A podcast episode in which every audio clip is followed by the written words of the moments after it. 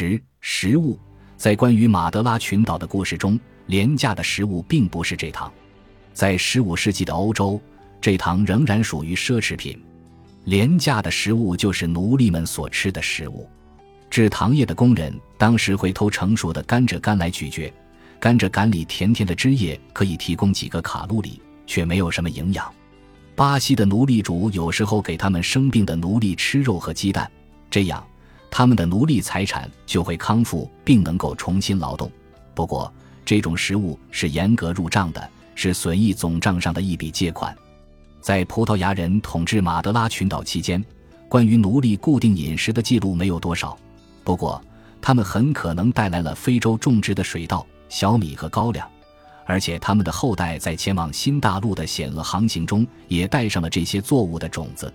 不管他们的食谱是什么，资本主义一个不变的战略就是必须得有食物，而且是廉价的食物供工人消费，这样既能获利。又能保持社会的秩序，可谓两全其美。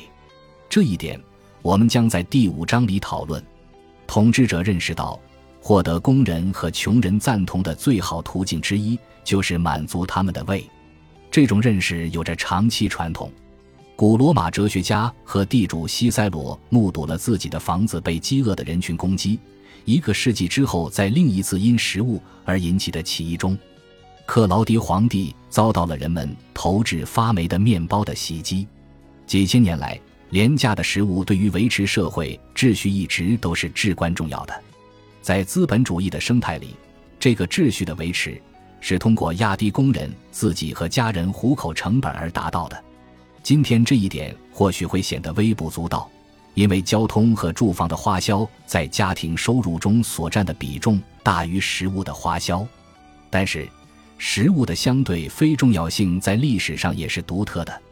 食物之所以廉价，那是因为历来都是让它廉价的。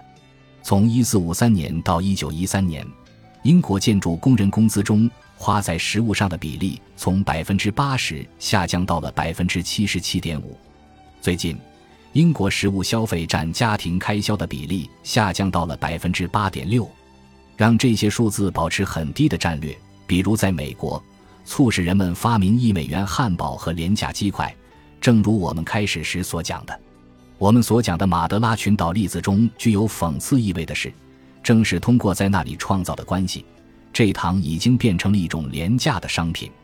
从最初的偶尔奢侈一把，到接近17世纪末时，英国这糖的消费量增长了四倍，再到18世纪时又翻了一番，到18世纪末，人均消费量大约为13磅。今天，美国糖类的消费量为每人每年七十六磅，其中四十一磅是精制糖，二十五磅是高果糖玉米糖浆。在美国，从二零零五年到二零一零年，平均每天从额外糖类中所摄取的热量，男性为三百五十五，女性为二百三十九卡路里，大约占每天卡路里总摄入量的百分之十三。然而，糖类并不是人类唯一的能量来源。另一种商品的价格也被保持在很低的水平上，其目的就是为了让美国的工人阶级能够生存下去，那就是七个多世纪以来英国建筑工人的第二大支出——燃料。